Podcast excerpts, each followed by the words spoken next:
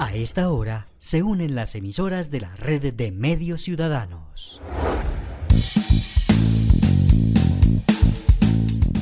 Entérate Eje, la radiorevista informativa con los hechos, actividades y personajes propios de nuestra región. Entérate Eje, un programa de la red de medios ciudadanos. Hola, ¿qué tal? ¿Cómo están? ¿Cómo les va? Qué gusto saludarlos. Un placer estar como cada semana con ustedes a esta hora y por este mismo dial para ofrecerles a ustedes la información más importante de toda esta región que comprende Caldas, Risaralda, Quindío y norte del Valle del Cauca. Fin de semana de puente festivo. También fin de semana de fiesta electoral. Se realizan las elecciones a la presidencia de la República, una responsabilidad muy grande que todos debemos adoptar, ser muy conscientes de lo importante que es ejercer nuestro voto, de lo relevante que es la decisión que ayudemos a tomar en el país para lo que será el futuro de nuestro país. Así que bienvenidos, soy Héctor Castro y esta es la edición número 139 de Entérate Eje. Hoy en Entérate Eje.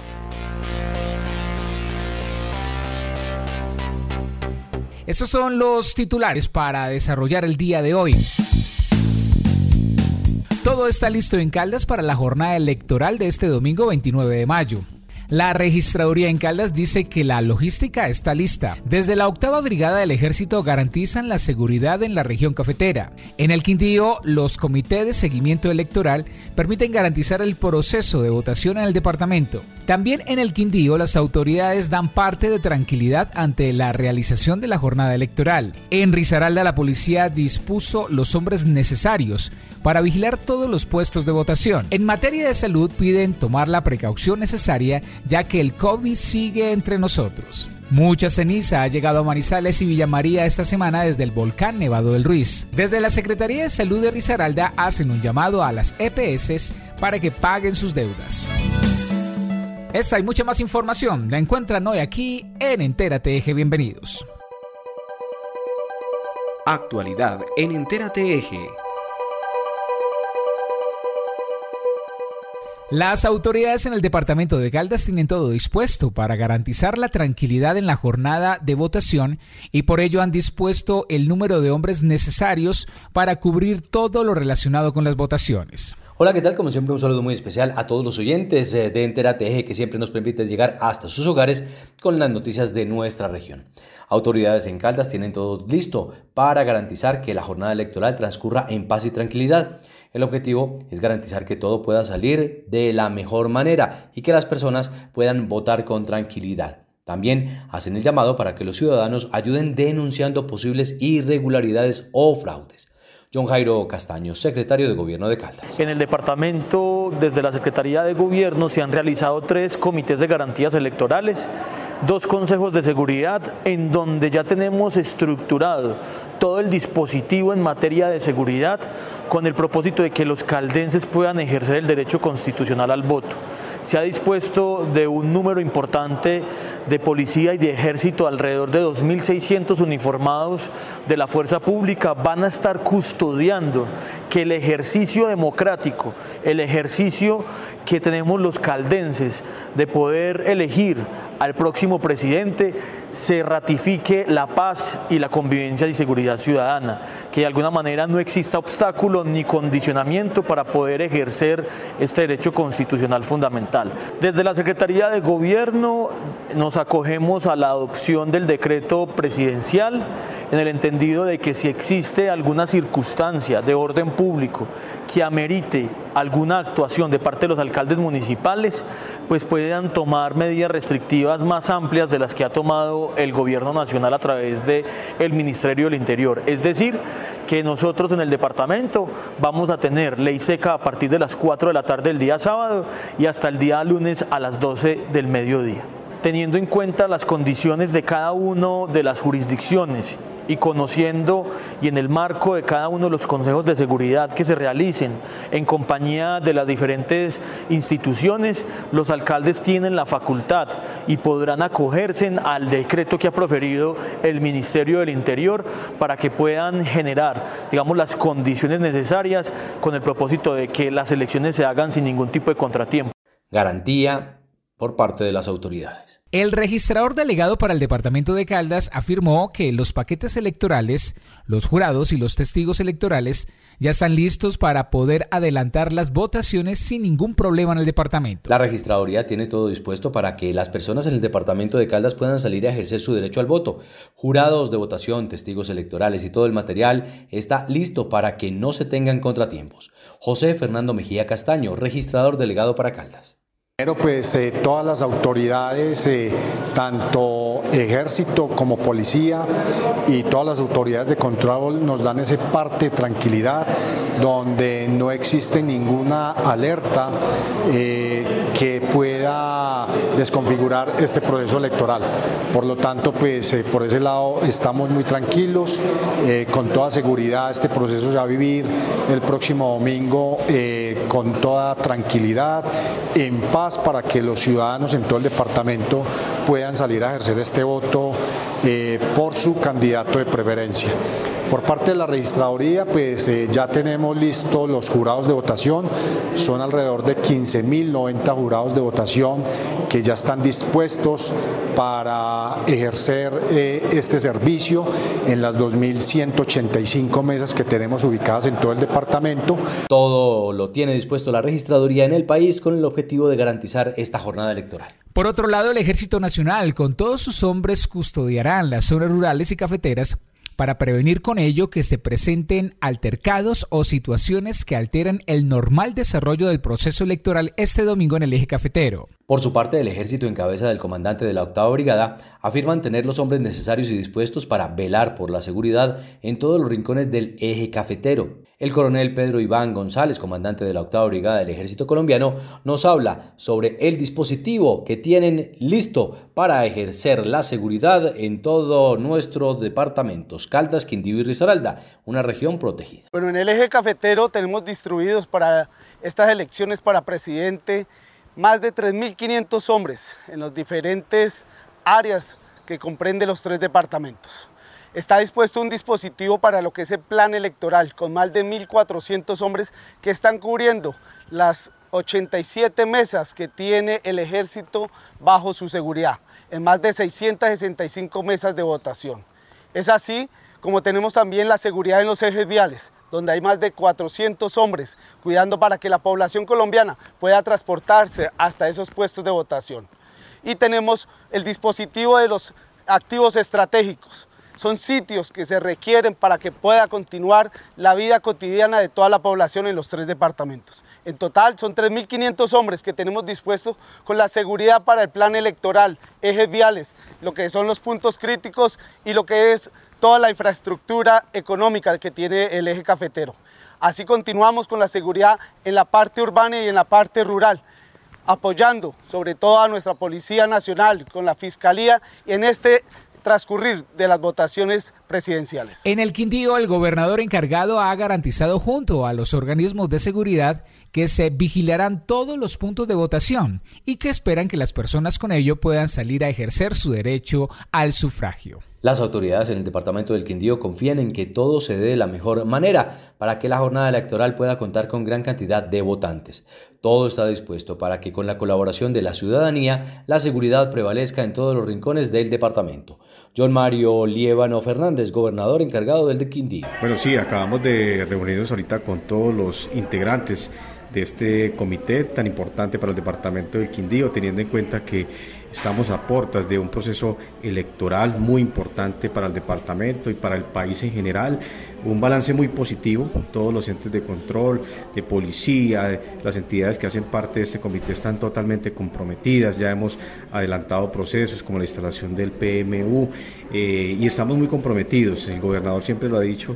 Él quiere que este sea un proceso que se lleve a cabo de la mejor manera, que esto sea una fiesta electoral y eh, para eso estamos las entidades, para garantizar que todos los ciudadanos del departamento del Quindío puedan ejercer su voto libremente. Sí, la idea es que eh, invitamos a todos los eh, ciudadanos del departamento del Quindío para que ejercen, eh, para que hagan uso de ese voto para elegir su candidato de, de, elección, su candidato preferido, decirles que todos los entes de control, de policía, las fuerzas militares, estamos comprometidos para que no haya ningún inconveniente, que vivamos esto una fiesta, una fiesta en paz, que la podamos llevar a cabo de la mejor manera. Eh, estamos convencidos que el departamento del Quindío va a ser ejemplo a nivel nacional en este proceso y esperamos pues que, que, que todo paz. Por su parte, la policía en el Quindío dice que cuenta con los hombres necesarios para que las personas puedan salir a votar con confianza y seguridad adecuada para participar en este proceso electoral. Por su parte, la policía también tiene todos los hombres dispuestos para garantizar la vigilancia y tranquilidad en los puestos de votación y sus alrededores y así brindar las garantías en la búsqueda de mejorar las condiciones para la tranquilidad necesaria de los votantes. Jorge Mauricio Córdoba Valencia, comandante del Departamento de Policía en el Quindío. Tenemos más de 900 policías eh, articulados, dispuestos para estas jornadas. Eh, dentro de los puestos de votación, para los sitios de escrutinio, para el transporte del material electoral. Hemos venido avanzando muy coordinados con la Registraduría Nacional del Estado, atendiendo todos los requerimientos y estamos muy dispuestos para que esto salga muy bien. Asimismo, las autoridades en Risaralda tienen todo coordinado para cubrir de la mejor manera este proceso de votación para elegir el nuevo presidente de Colombia o por lo menos los dos más opcionados para la segunda vuelta. En Risaralda igualmente las autoridades esperan que todo transcurra con normalidad y de esa manera la jornada se cumpla de la mejor forma. Para ello se dispuso de un operativo continuo en todos los rincones para que las personas puedan tener garantías en la movilidad a la hora de llegar a sus puestos de votación de la mejor manera y así garantizar una jornada electoral con participación masiva desde la oficina metropolitana de Pereira, pues eh, nos hablan acerca de las condiciones que ha dispuesto la policía para este fin de semana. Desde el PMU instalado en las instalaciones de la Policía Metropolitana de Pereira, se monitorea minuto a minuto la situación de orden público de los municipios de Pereira, Dos Quebradas y La Virginia. Todos nuestros uniformados están desplegados para brindar seguridad y tranquilidad en estos comicios electorales. La institución contará con un grupo especializado para actuar de manera preventiva y oportuna, ofreciendo las garantías de seguridad necesarias para ejercer el derecho al voto antes, durante y después del certamen democrático en zonas rurales y urbanas. Un grupo especial estará concentrado en la atención de delitos electorales, en coordinación con el Modelo Nacional de Vigilancia Comunitaria por cuadrantes y la Fiscalía General de la Nación. De igual manera, la fuerza pública tiene la misión de facilitar las condiciones para que funcionarios, jurados y testigos electorales cumplan con su labor en los puestos de votación. Esto incluye la custodia del material electoral, para lo cual se dispuso un esquema de acompañamiento a las diferentes rutas, sitios de escrutinio, entre otros. Y en materia de salud, la Dirección Territorial de Salud de Caldas dice que no podemos bajar la guardia ante el COVID-19 y que evitemos durante las elecciones tumultos o situaciones con riesgo de contagio, ya que el virus continúa dentro de nosotros. Hay algunos municipios donde han informado que es necesario portar el tapabocas para poder asistir a la votación. Las autoridades en salud hacen un llamado para que durante el proceso electoral nos sigamos cuidando y no nos confiemos ya que el virus del COVID-19 sigue activo y aún se vienen registrando contagios, que aunque en menor cantidad, esto no implica que nos descuidemos frente a ello. Carlos Iván Heredia, director de la Territorial de Salud de Cali. Hay que decirle a los caldenses que este domingo, en la cita con la democracia que tenemos, debemos estar atentos y ser muy conscientes del autocuidado. Si en nuestro sitio de votación hay aglomeración, si la distancia no es adecuada, nosotros mismos debemos procurar que se den esos espacios. Si hay aglomeración, debemos usar el tapabocas. Esa es la invitación que hacemos. No es obligatorio, es voluntario, pero es el autocuidado. Estamos evidenciando que hay aumento del porcentaje de positividad. Eso es significativo en el sentido de que va aumentando y se va dando una fase de aceleración. En ese momento no es de alarma, pero sí de estar muy atentos a los datos epidemiológicos y a fortalecer las medidas de autocuidado. Hay que recomendarle a las personas que tienen síntomas respiratorios que usen el tapaboca. Las personas que ya saben que tienen comorbilidades, diabetes, hipertensión, EPOC, asma, que al exponerse a esas aglomeraciones, pues hombre, usen el tapaboca. Hay que mantener las medidas de bioseguridad. En otro tema, aquí en Entera Teje, el volcán Nevado del Ruiz continúa emanando ceniza constantemente, lo que se ha evidenciado de manera alta en Manizales y Villa María durante toda esta semana que termina. Sin embargo, las autoridades dicen que la alerta no cambia, pero que sí hay que estar atentos. El volcán Nevado del Ruiz continúa en actividad permanente y aunque la caída de ceniza se ha incrementado en varias ciudades de la región, las autoridades de atención y prevención de desastres dicen que desde el Observatorio Vulcanológico han dado un parte de tranquilidad, ya que esto hace parte de la actividad diaria del volcán. Además, la alerta por ahora continúa en amarillo. Carolina Restrepo jefe de la Unidad de Atención y Prevención de Riesgos de la Secretaría del Medio Ambiente de Caldas. De acuerdo al último boletín emitido por el Servicio Geológico Colombiano a través del Observatorio Vulcanológico de Manizales, el volcán Nevado del Ruiz se encuentra en nivel de actividad amarillo. Este nivel de actividad implica algunos cambios del comportamiento del volcán. Estos cambios pueden ser enjambres de sismos, emisión de vapor y agua y también caída de ceniza. En los últimos días se ha notado mayor eh, porcentaje de caída de ceniza en la ciudad de Manizales. Hay que aclarar que esto está dentro de los comportamientos normales del nivel de actividad amarillo y que esto depende de la dirección hacia donde se dirija el viento. Significa que en este momento la dirección del viento está más hacia el lado de Manizales, por tanto sentimos eh, la caída de ceniza en mayor proporción. También aclarar y recordar que la información hay que consultarla a través de los canales oficiales. Este es el canal del Servicio Geológico Colombiano, que el Servicio Geológico emite boletines constantes acerca de la actividad del volcán, que el volcán se encuentra en actividad amarillo y que esto eh, implica los comportamientos que acabo de nombrar. Y en materia de economía, desde la Secretaría de Salud de Risaralda dicen que las deudas de las EPS con los centros hospitalarios ha venido creciendo de manera preocupante y por ello hacen un llamado para que se pongan al día, ya que esta falta de flujo no permite que esté al día con trabajadores y proveedores en los hospitales y centros asistenciales de la región. Las deudas de las EPS con los hospitales de la región vienen causando dificultades administrativas a las entidades hospitalarias y por ello se vienen haciendo llamados desde las administraciones municipales y departamentales para que estas entidades se pongan al día con la salud.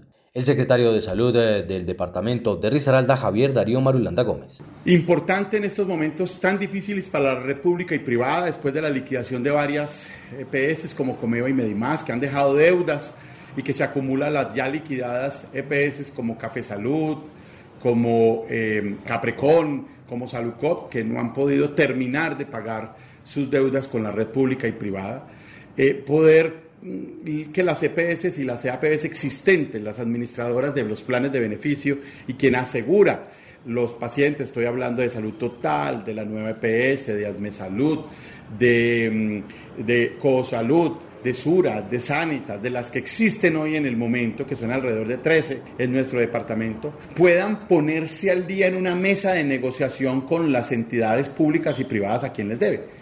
La entidad pública o privada, hospital o clínica, dice, usted me debe a mí mil pesos, y la EPS dice, no, a mí me aparecen 900. Entonces, en estas mesas, acompañadas por la Secretaría Departamental de Salud y por la Superintendencia Nacional de Salud, aquí, que vino, hizo presencia y conectada desde Bogotá, lo que se pretende es que esos recursos queden claros de cuánto es. Si son mil, son mil, si son 900, son 900, y si son 950, son 950.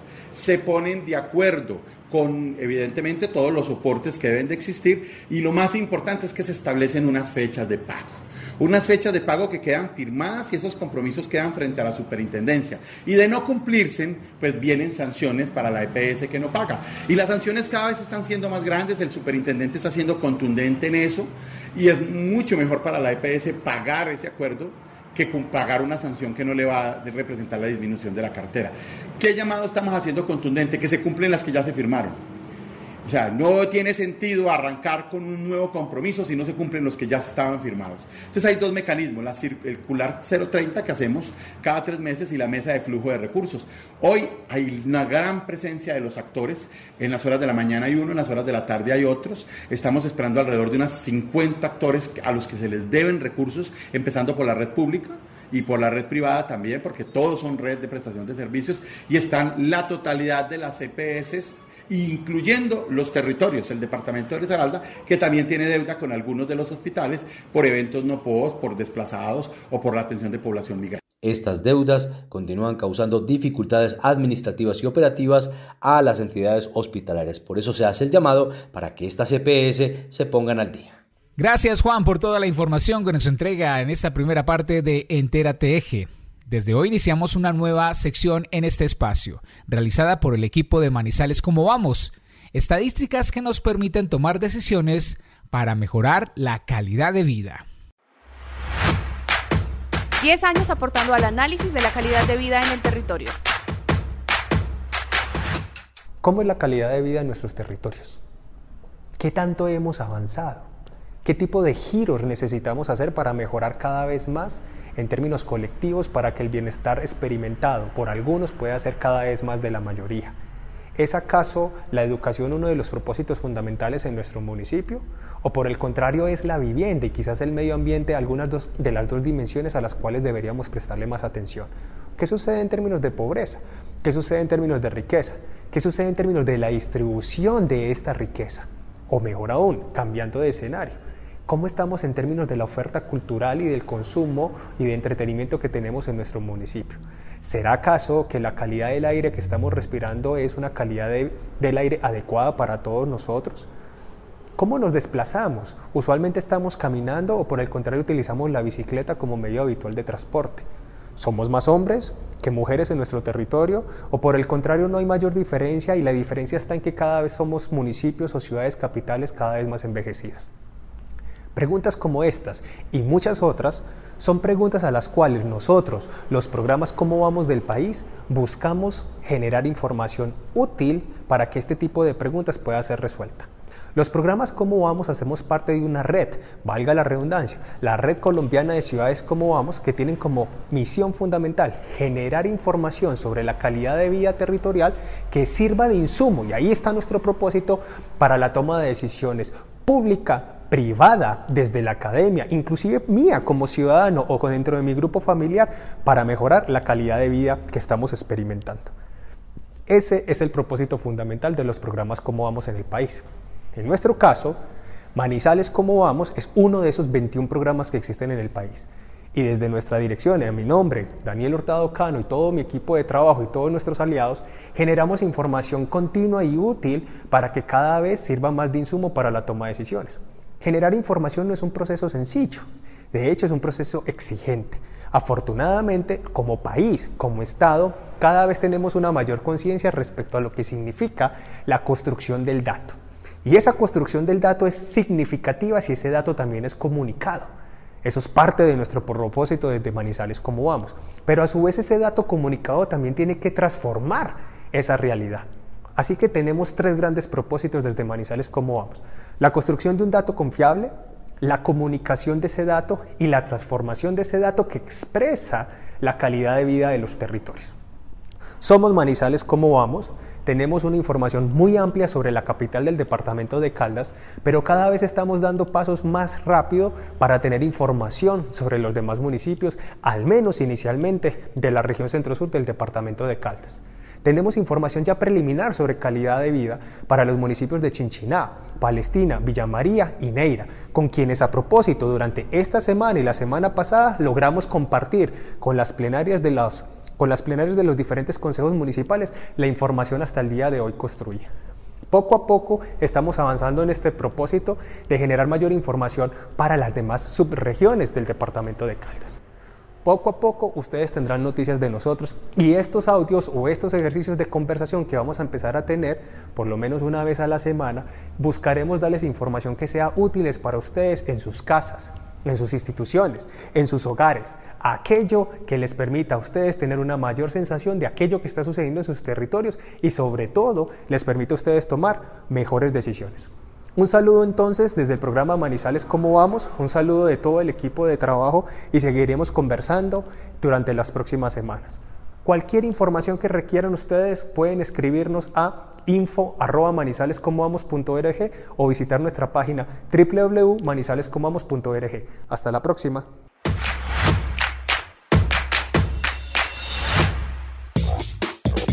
Entérate Eje. Ya regresamos en un momento en esta nueva semana de Entérate en este fin de semana de puente festivo, finalizando mes, pero también tan importante como son las elecciones o la elección del presidente de la República. Ya volvemos. Entérate Eje. ¿Sueñas con viajar por el mundo, degustar los mejores platos, visitar las mejores tiendas y despertar todos los días sin preocupaciones? Ahora juega a diario Chance Millonario. Cambia tu vida. Vuélvete millonario y haz tus sueños realidad por solo 5 mil pesos. ¡Tu suerte! Siempre te da más. Aplican condiciones y restricciones. De nuevo, Santa Sofía es el mejor hospital de Colombia. El reciente informe de desempeño institucional del Departamento Administrativo de la Función Pública calificó con 98.4 puntos a nuestra entidad. Somos la S con el primer lugar a nivel nacional. Santa Sofía, orgullosamente público y universitario para todos. El sistema de alumbrado público de Manizales es un patrimonio de todos. Protegerlo y velar porque su infraestructura esté en buen estado debe ser compromiso de cada uno de nosotros. Los invitamos a denunciar y reportar los daños, robos o anomalías en las luminarias de tu barrio escribiéndonos al WhatsApp 350-405-3493 o puedes contactarnos a las líneas 889-1020 y 889-1030. Por una Manizales más grande en Imbama iluminamos y proyectamos tu futuro.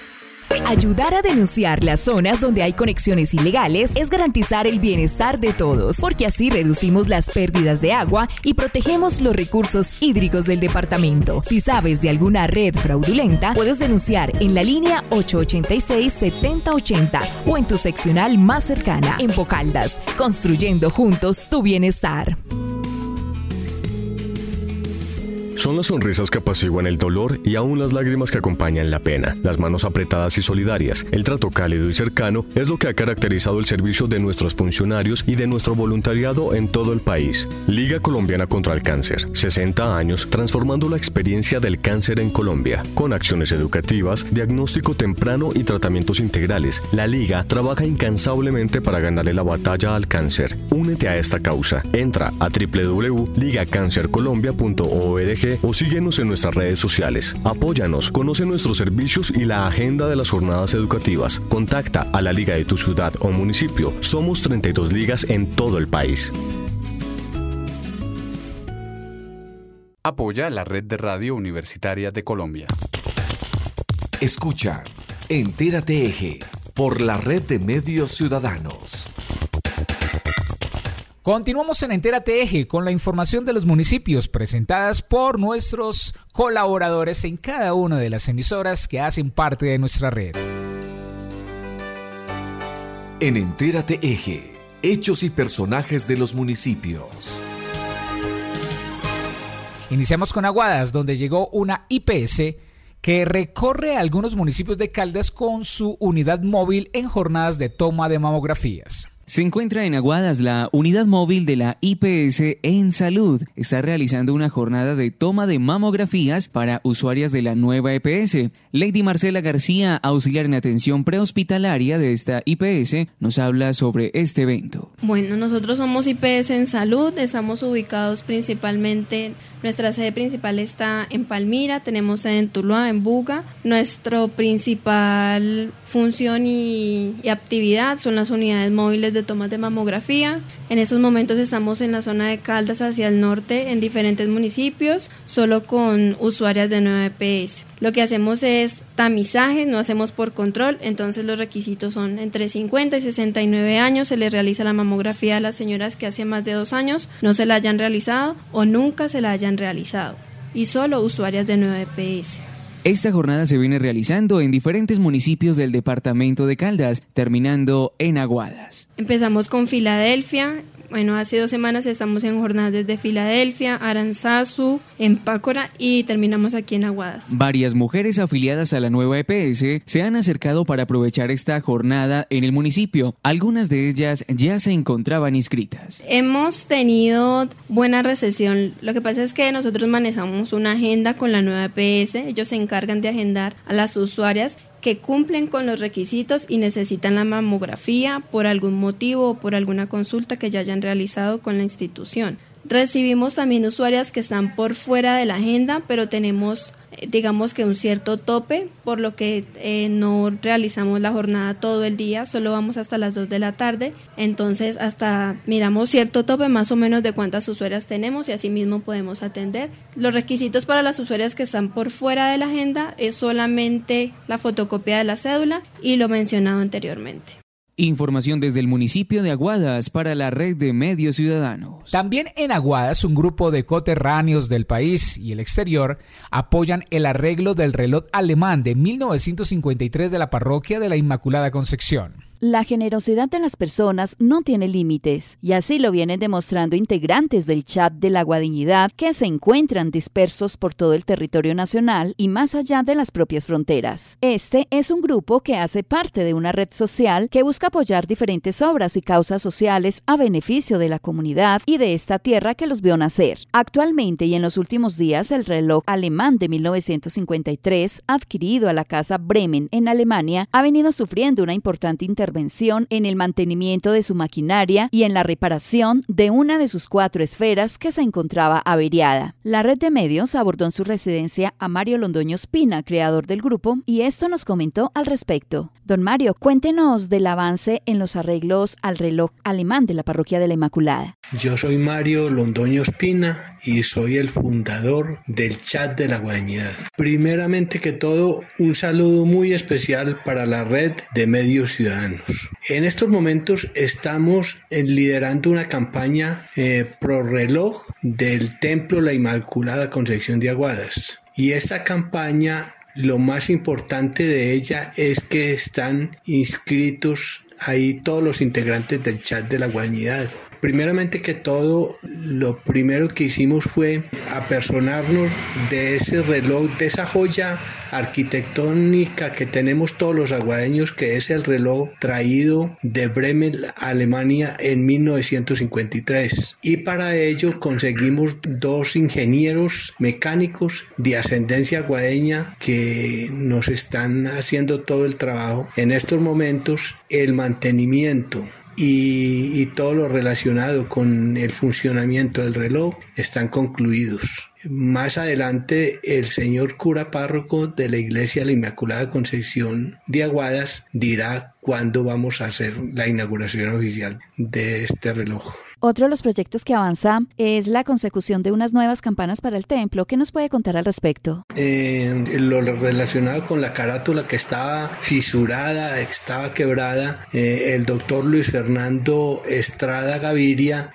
un docente de la Universidad de Antioquia, hizo la nueva carátula del reloj, el cual en estos momentos ya está funcionando, y lo, y lo otro relacionado con las campanas es que ya en estos momentos ya las negociaciones para la fabricación de las campanas ya están igualmente concluidos y próximamente yo creo que en, en, un lapso de dos meses las tendremos aquí en el municipio de Aguadas. Este es un proyecto que este grupo de aguadeños también lidera. ¿Por qué apersonarse de esta destacada iniciativa? Porque, eh, a decir bien, las campanas en estos momentos son unas campanas sordas. ¿Por qué? por el deterioro tan grande que han tenido en, en un lapso de tiempo de, de, unos 40, 50 años, eh, que no se le hace mantenimiento a él. Y fuera de eso, también las campanas están quebradas, eh, razón por la cual el chat de la guadañidad tuvo en mente hacer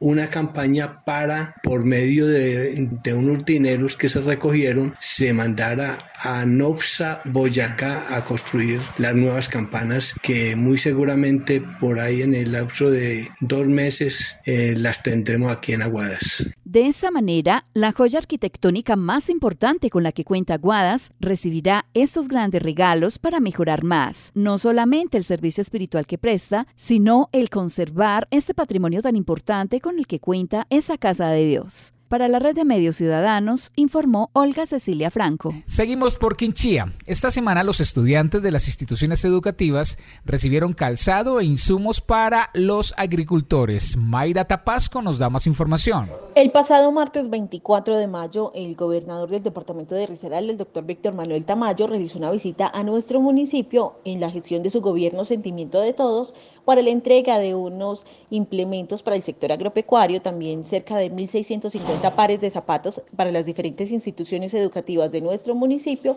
y también para la inauguración del Colegio de Irra. Pero que sea él quien nos cuente acerca de su gestión. Estuvimos eh, reunidos en la galería donde los usuarios de ella pues están muy preocupados por las condiciones en que está construida. Vamos a ayudarles a arreglarla y de allí nos desplazamos a los cuatro colegios instituciones educativas que tiene Quinchía en la zona urbana. A todas les entregamos zapatos para los niños y las niñas. Tuvimos la oportunidad de ir a la central de Mieles a mirar cómo va funcionando esa caldera que les dimos una inversión de 500 millones de pesos de hace un año y que nos está permitiendo doblar la producción de panela, panela orgánica que estamos exportando a Italia.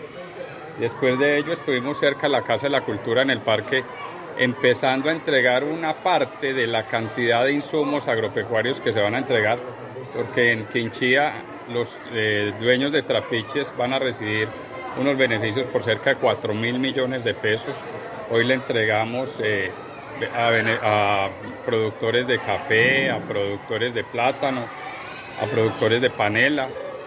Y después nos desplazamos al corregimiento de Naranjal, donde también entregamos zapatos a los niños, para terminar en esta hermosa edificación del Colegio de Irra. Un colegio que cuando ingresamos a la gobernación estaba prácticamente parada su construcción, no había recursos, y la verdad que nos pusimos en la tarea para lograr que finalmente se construyera un, colegio que es eh, hermoso, con una inversión de 6.200 millones de pesos, un aporte del gobierno nacional de 4.000 y de la gobernación de 2.200 y poder entregarle esta majestuosa obra al corregimiento de Irra.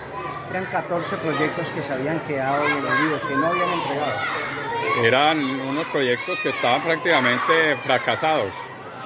Y estoy seguro que con lo que venimos haciendo en compañía del FIE, del Ministerio de Educación, a quien se lo agradezco, pues vamos a sacar estos proyectos adelante para que este año podamos terminar entregando siete colegios nuevos y el próximo año terminar entregando aproximadamente siete u ocho más. Gobernador, la visita del presidente y los 40 años del diario de octubre.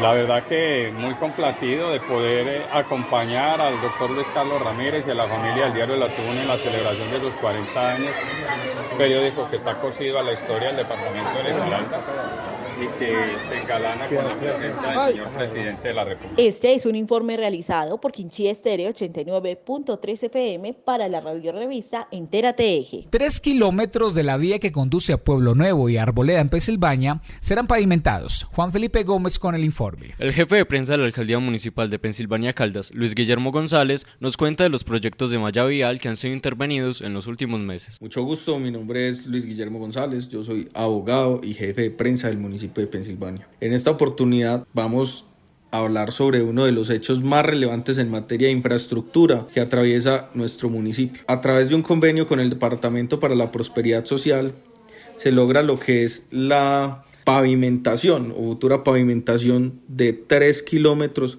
con asfalto blando en el tramo de vía que conduce el casco urbano de nuestro municipio con el corregimiento de Pueblo Nuevo y el corregimiento de Arboleda. ¿Qué es lo importante acá? Primero, tradicionalmente estas han sido unas vías que, eh, pues por el hecho de ser terciarias, han permanecido en muy mal estado. Pensilvania, a pesar de ser el segundo municipio con más extensión territorial y más vida rural, pues ha propendido porque de pronto estas vías no se van en tan mal estado. A pesar de eso, pues tenemos siempre las limitantes de ser un municipio de categoría sexta, los recursos, esto y lo otro. Con esto lo que hacemos son cosas puntuales, específicas, importantes. Por ejemplo, los predios que se ubican en el tramo en el que se va a hacer esta pavimentación, pues se van a valorizar. Eso como primera medida, por la facilidad de acceso que tienen ya sus propietarios. Segundo, pues vamos a reducir el tiempo en el que una persona se demore yendo desde nuestro municipio, nuestro casco urbano, hasta este corregimiento, que además es tradicionalmente el corregimiento turístico de nuestro municipio. Un corregimiento con unos pisos térmicos cálidos en el que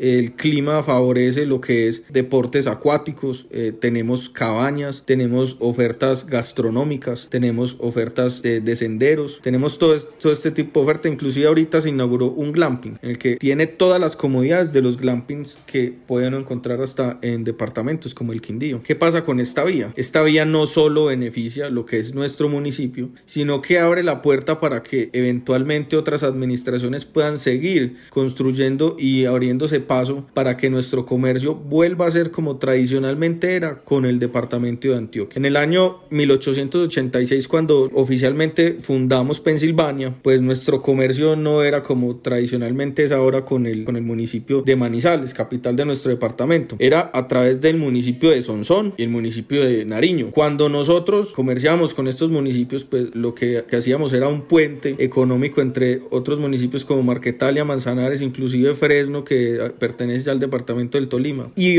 ofertábamos más bienes y servicios para la calidad de vida de nuestros habitantes. Ahorita pues Pensilvania lastimosamente queda en, digámoslo así, en la cola en el que las personas que llegan vienen es por cuestiones turísticas, familia o tienen que hacer alguna diligencia o algún papel y nos quedamos sin esa facilidad de que pasen, de que consuman, de que estén en constante movimiento personas que están dejando sus dineros. ¿Qué logramos con esto? Pues en un futuro vamos a diversificar lo que es nuestra economía y hacer prosperar mucho más a nuestra población. Desde los estudios de la emisora virtual de la Escuela Normal Superior de la Presentación para Entera TEG, Juan Felipe Gómez. En Salamina se realizó la segunda feria Red de Mujeres Emprendedoras. Una apuesta construida por mujeres lideresas del municipio de Salamina, que tienen como objetivo visibilizar y comercializar los productos que las mujeres de este municipio y municipios vecinos vienen construyendo desde sus iniciativas de emprendimiento y de negocio.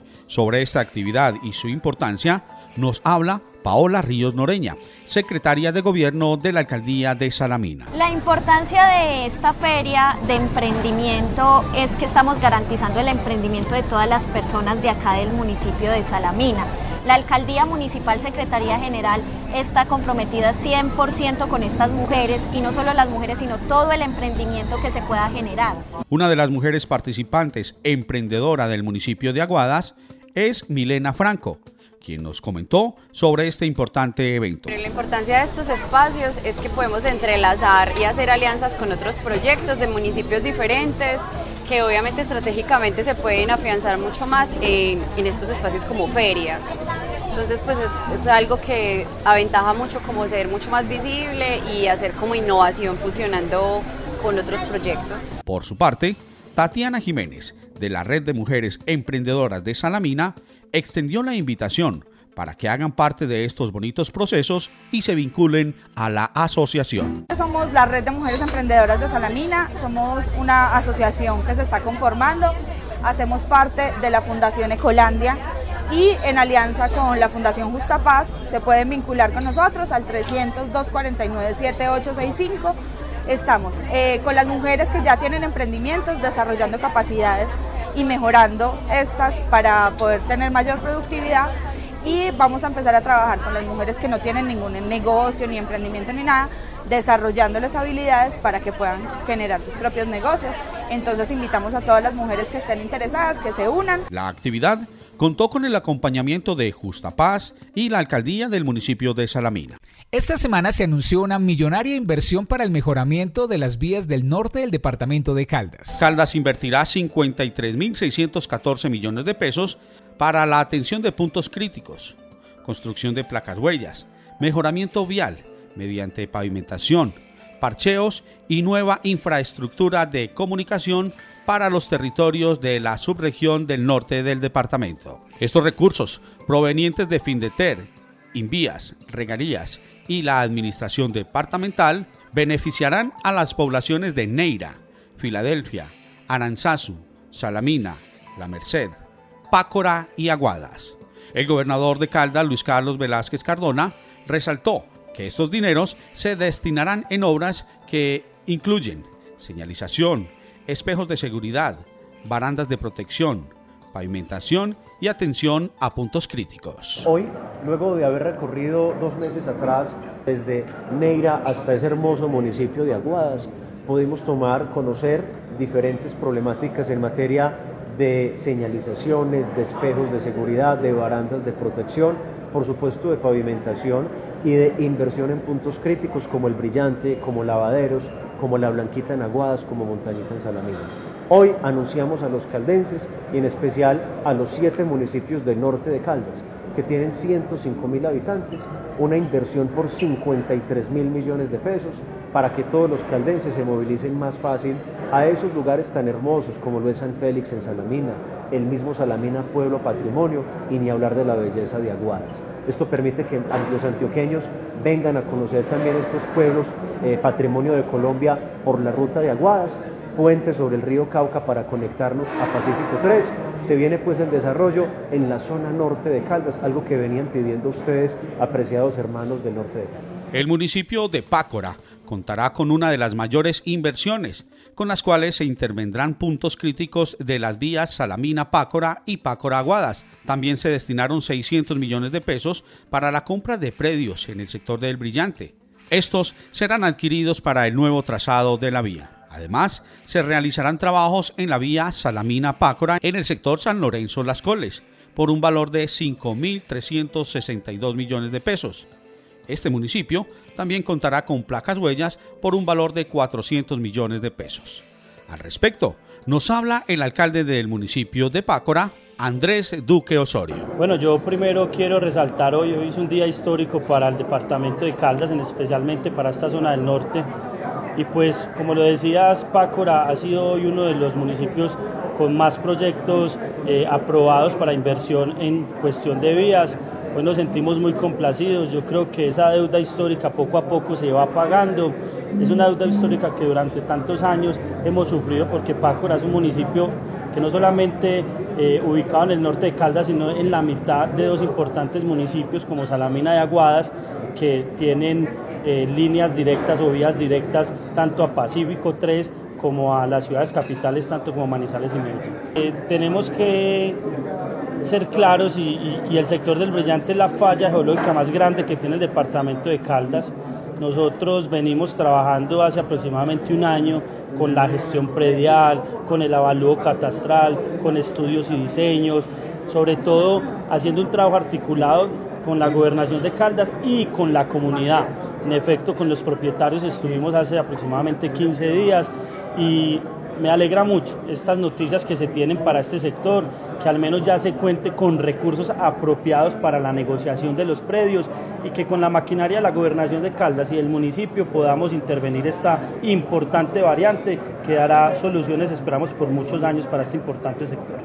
En el caso de Filadelfia, se destinaron 4.600 millones de pesos para los puntos críticos de Valmoral y Lavaderos. De igual forma, se destinaron más de 50 millones de pesos para convenios solidarios con las juntas de acción comunal. Escuchemos al alcalde del municipio de Filadelfia, William Jairo Noreña. El municipio de Filadelfia lo requiere en estos puntos críticos, como lo son Valmoral eh, y Lavaderos, aunque sabemos que hay otras afectaciones, pero estos son muy importantes atender, puesto que es la entrada de nuestro municipio. Estamos también prestos a recibir esa noticia de la pavimentación Samaria-Puerto Samaria que vamos a iniciar en estos días. Muchas gracias. Obviamente trae muchos beneficios, es en el desarrollo sostenible del municipio, la economía, el turismo, eh, la libre movilidad para la gente del campo, la conectividad de los corregimientos eh, que se acercan a través de esta vía. Para Neira, serán 230 millones de pesos que se invertirán en puntos críticos en la vía Neira-Aranzazu. Para Aranzazu, un valor de 355 millones de pesos se invertirán en la vía que comunica a este municipio con Salamina, en los puntos críticos conocidos como Cuatro Esquinas y Alegrías, y en la ciudad Luz, Salamina, se ejecutarán parcheos con recursos propios y libre inversión por 2.200 millones de pesos. Se adecuarán varios kilómetros de la vía Salamina-San Félix con una inversión de 4.628 millones de pesos. En Aguadas se invertirá el trayecto Aguadas-La Pintada por un valor de 2.530 millones de pesos, la cual permitirá comunicar a este municipio con el suroeste antioqueño. Y finalmente para el municipio de La Merced se tendrá una inversión en la vía que comunica a Salamina con este municipio. La labor será por 530 millones de pesos Además, se tendrán recursos por 58 millones de pesos para convenio solidario. Desde el municipio de La Merced Caldas, para Entérate Eje, informó Héctor Freddy Castaño. Música en Entérate Eje. Esta semana la sección musical la presenta Mayra Tapasco desde Quinchía quien habló con el vocalista de la orquesta Batacán, Jairo Gañán. En la nota musical de la semana, a través de la radiorevista Entérate Eje, en el municipio de Quinchía realizamos una entrevista muy especial a un artista de nuestra tierra. Él es el señor Jairo Gañán, hace parte de la orquesta Bataclan de la ciudad de Cali y nos cuenta acerca de su trayectoria en este ámbito musical. Bueno, suena la clave y aquí llegó el señor de la melodía. Está con nosotros vía telefónica. Él hace parte de la orquesta Bataclan, así que le vamos a dar la bienvenida. Don Jairo, buenas tardes. Buenas tardes, ¿cómo están? Muy bien. Un placer saludarla, Mayra. Me saludo por allá a toda la gente. Bueno, don Jairo, ese es el señor de la melodía, suena muy sabroso, se escucha muy bueno. Bueno, muchas gracias. Sí, hace parte de la primera producción musical que tenemos con la orquesta. Eh, y bueno, eh, muy, muy contento que esté sonando por allá en el pueblo, en Quinchía, mi tierra. Bueno, ya que dijo Quinchía, mi tierra, entonces vamos a contarle un poquito primero a nuestros oyentes quién es Jairo Gañán. Bueno, Jairo Gañán es un cantautor, eh, nací aquí en Cali, pero mi familia, mi padre eh, ya fallecido, don Jesús Narcés Gañán, quien estuvo por allá siendo concejal del pueblo. También tengo mis hermanos por allá por parte de padre, por allá está eh, mi querido mi querido Pablo, mi hermano, Cristina, Maximiliano, Susana, todos están por allá y Albeni también, Consuelo, bueno, todas las amigas de la familia Gañán por allá. Bueno, eso está muy bien, entonces por ahí por esas venitas corre sangre quinchieña, ¿cierto?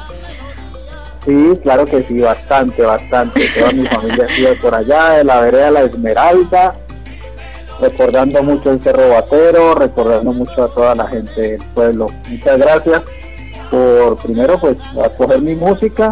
Llevo muchos años en la música, eh, toda la vida cantando, componiendo y bueno, y ahora ya hace 10 años que monté la orquesta y bueno, Cali ya tenemos un nombre y un reconocimiento a nivel nacional e internacional. Gracias.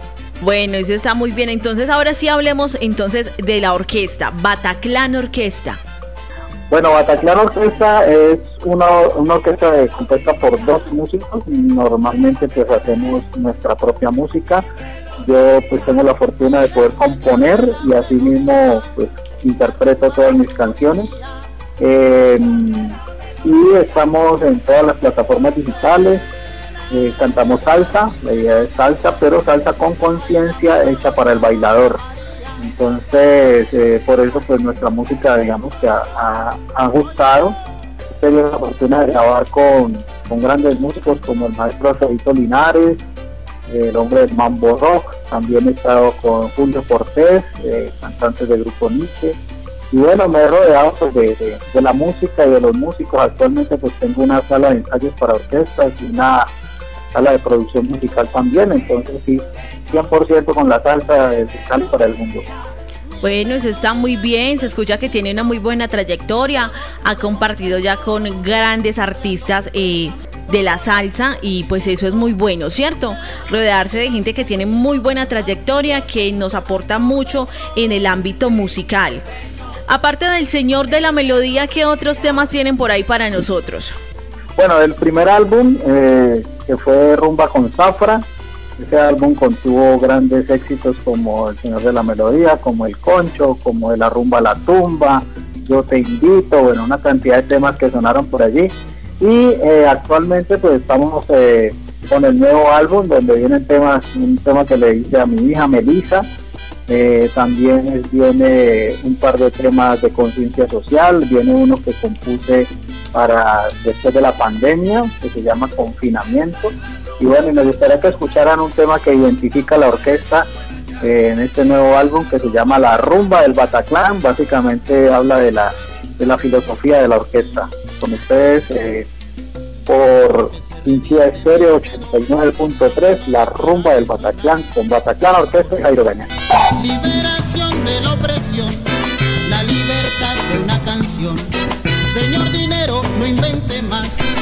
Gañán. quiero es amistad.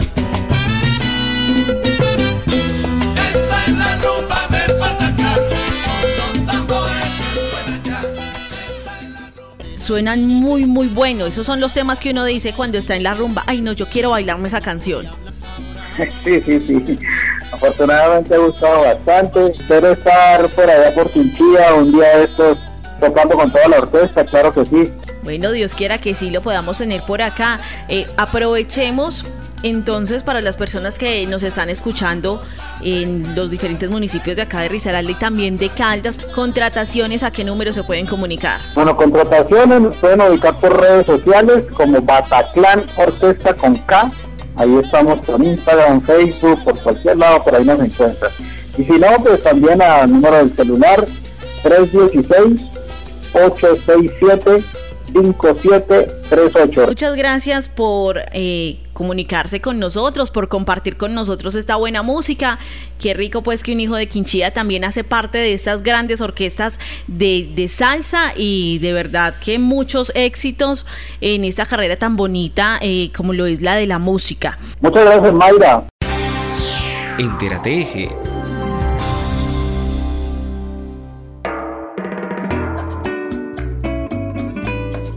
La cantante y arreglista María Cristina Plata estará en el eje cafetero con su gira denominada Como el Mar. Hola, ¿cómo estás? Bueno, pues yo estoy muy contenta porque este tour Como el Mar llevaba un tiempo planeándose, ¿no? Pues que a la pandemia estuvimos en cuenta que tú pues ya está teniendo paso por algunas ciudades de, de, Colombia, empezamos en Bogotá, y en Pasto, y ahora vamos a continuar con Manizales, con Pereira, con Medellín, con Cali, con Armenia y en otras ciudades que espero que se vayan sumando. Y pues la verdad estoy muy, muy contenta porque bueno, yo llevo un tiempo, un buen tiempo sin, sin estar en Manizales, sin estar en Pereira, pues sin estar en el cafetero. Y estoy realmente pues muy feliz de poder llevar mi música de nuevo por estas ciudades, siempre cantar en mi país es, es algo muy lindo y de seguro te vendrá.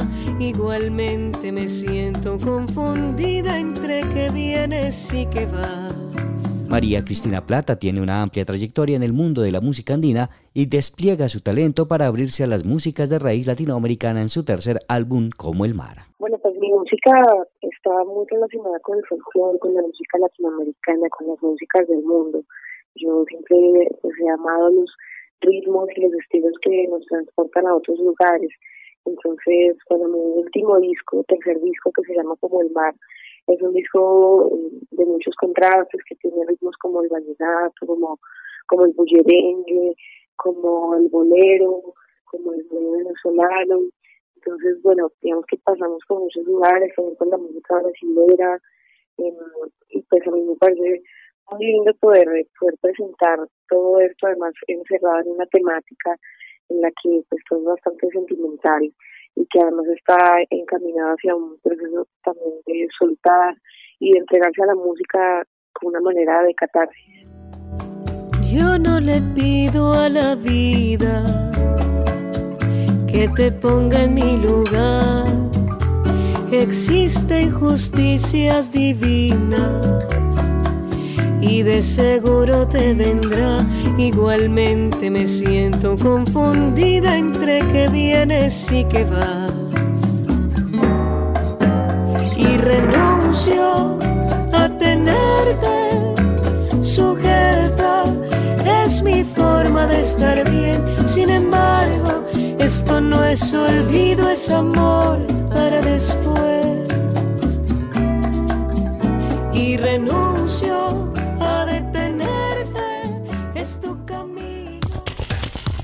Escucha, Entérate Eje, por la red de medios ciudadanos.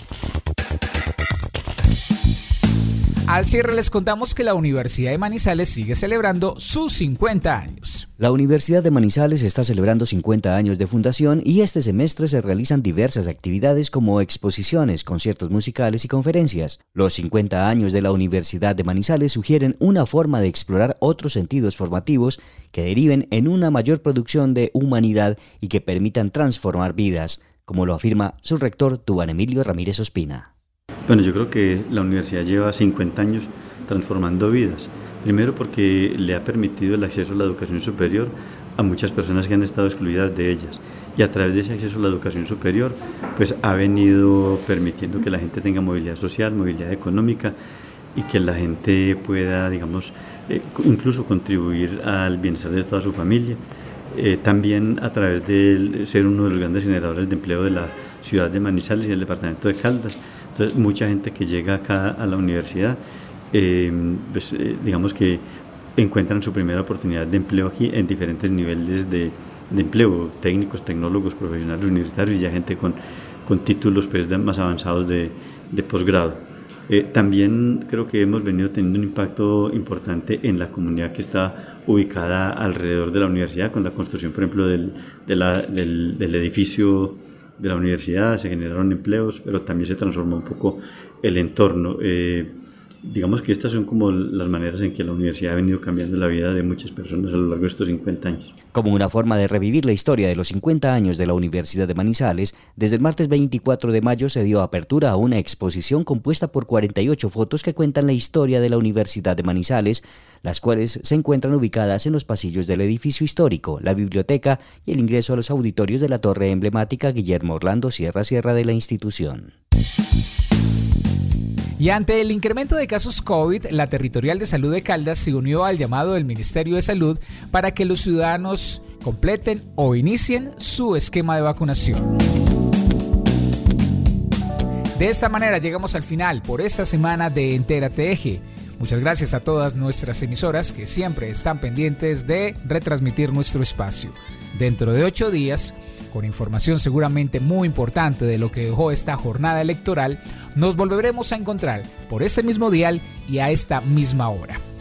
Como siempre agradecemos a Juan Alberto Giraldo, Héctor Freddy Castaño, Juan Felipe Gómez, Olga Cecilia Franco, Juan Miguel Aguirre, Arley de J. Blandón, Mayra Taspasco con la coordinación de Luz Adriana López, la edición de Héctor Freddy Castaño, la dirección general de John Jairo Herrera. Les habló Héctor Castro. Esta es una producción de la agencia Mix Medios para la red de medios ciudadanos. Hasta la próxima semana. Entérate Eje, la radiorevista informativa con los hechos, actividades y personajes propios de nuestra región. Entérate Eje, un programa de la red de medios ciudadanos.